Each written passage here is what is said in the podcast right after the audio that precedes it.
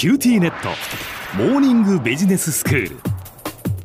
今日の講師は九州大学ビジネススクールで組織行動とリーダーシップ論がご専門の松永正樹先生です。よろしくお願いします。よろしくお願いします。先生今日はどういうお話でしょうか？今日は組織が新しいメンバーを選抜し採用するプロセスについてお話しします。はい。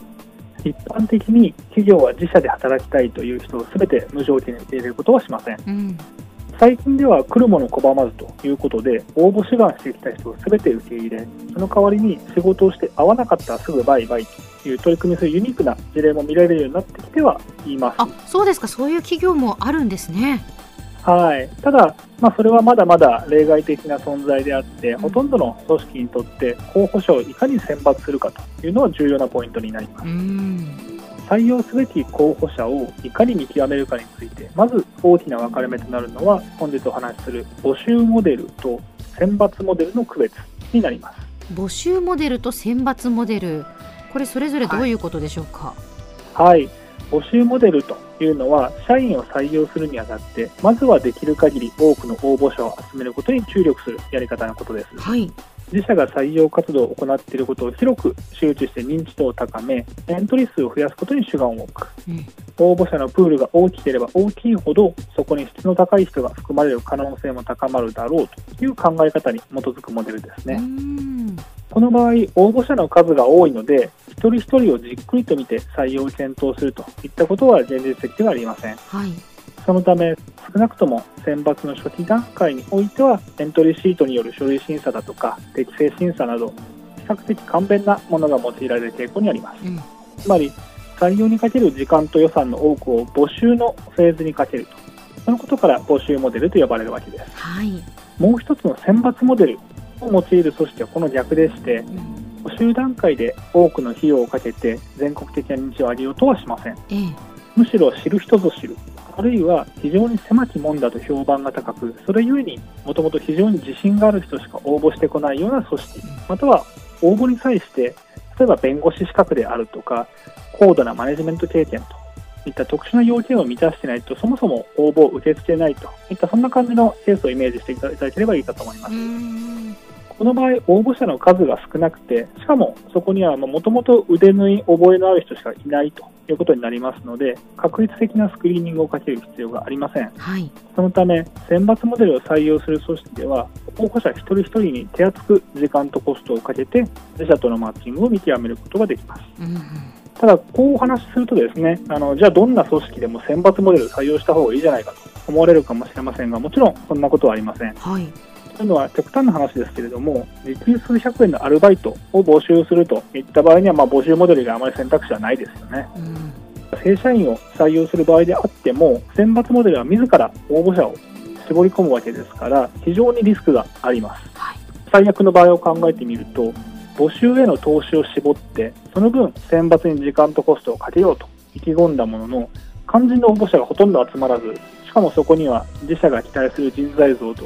まあ合ってる人がいない、ずれていた、となってしまうこともあり得るからです。うんまあそうなってしまうとそこから先が難しいですよね。そうですね、もうそうなってしまうと、これは基本的にリカバリーのしようがありません、もともといない人を採用するわけにはいかないのでえ、え。結果として他社から一周遅れで改めて採用活動をやり直さなければならなくなると。うんまあ、今かなり変わってきましたけれども、応募であるとか採用の時期がもう決まっているようなパターンだと、もう下手をすれば1年遅れとなってしまうリスクもあり得るわけです。うんこれはもう組織の経営者にとって非常に大きなダメージとなります。はいまた選抜モデルの場合、そもそも応募してくる人の数がそれほど多くはならないはずだということを前提にしています。そのため、もしこの前提が崩れてしまうと、現場がパンクしてパニックに陥る危険もあります。うん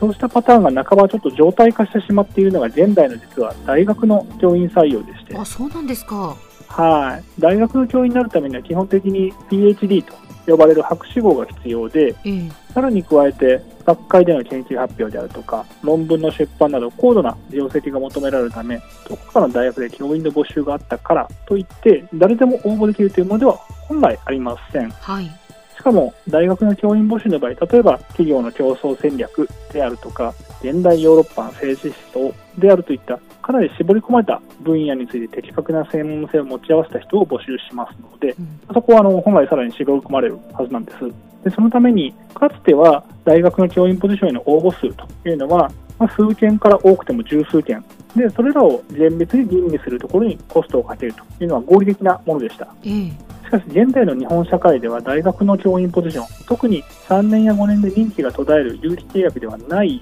テニアと呼ばれる終身在職権を伴うポジションの募集が非常に限られています。それに対して博士号を持つ人の数はずっと多いために、大学で教員募集が行われてですね、ほとんどの場合数百件もの応募処理の山が押し寄せてくるということになります。そうなんですか。こうなると本当に適合性が高い候補者を見つけ出すことは至難の技でして、うん何しろ選抜モデルで全体のプロセスが設計されているために応募処理もいわゆるあの簡便なエントリーシートとは違うんですね。ええ大体もう数十ページにわたる論文だとか著書、エッセイが複数といったもの。でそれが全て専門性高いものですから、それらに目を通すだけでも、まあ、一苦労どころではないと。これは大変ですね。はい。また、これも選抜モデルならではの行動なんですけれども、うんそうしたスクリーニングに当たるのも、高度な専門性と経験を兼ね備えた教授が複数名で専門の委員会立ち上げて行うことになりますので、うんその機械費用も含めたコストというのはもう莫大なものになります。うん大学の教員採用というのは実に特殊で、まあ、一般的な企業や NPO における採用とは違うと思われるかもしれませんけれども、ええ採用プロセスの大枠を決めるモデルと実態がうまくマッチしないと多かれ少なかれ同じような混乱はどんな組織であっても起こりうるもので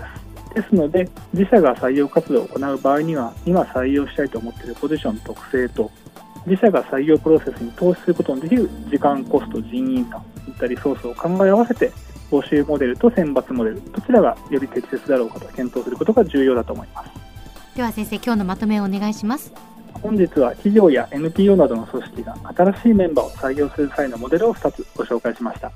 1つは自社が採用活動を行っていることを広く告知して認知度を高め応募者数の最大化を図る募集モデル。もう1つはもともと限られた数の応募者のみを受け付けてそこから最適な人を見極めることに力点を置く選抜モデルです。どちらの方がより優れているというわけではなく採用を行いたい職業業務の内容に応じて適切に使い分けることが重要になります。今日の講師は九州大学ビジネススクールで組織行動とリーダーシップ論がご専門の松永正樹先生でした。どうもありがとうございました。ありがとうございました。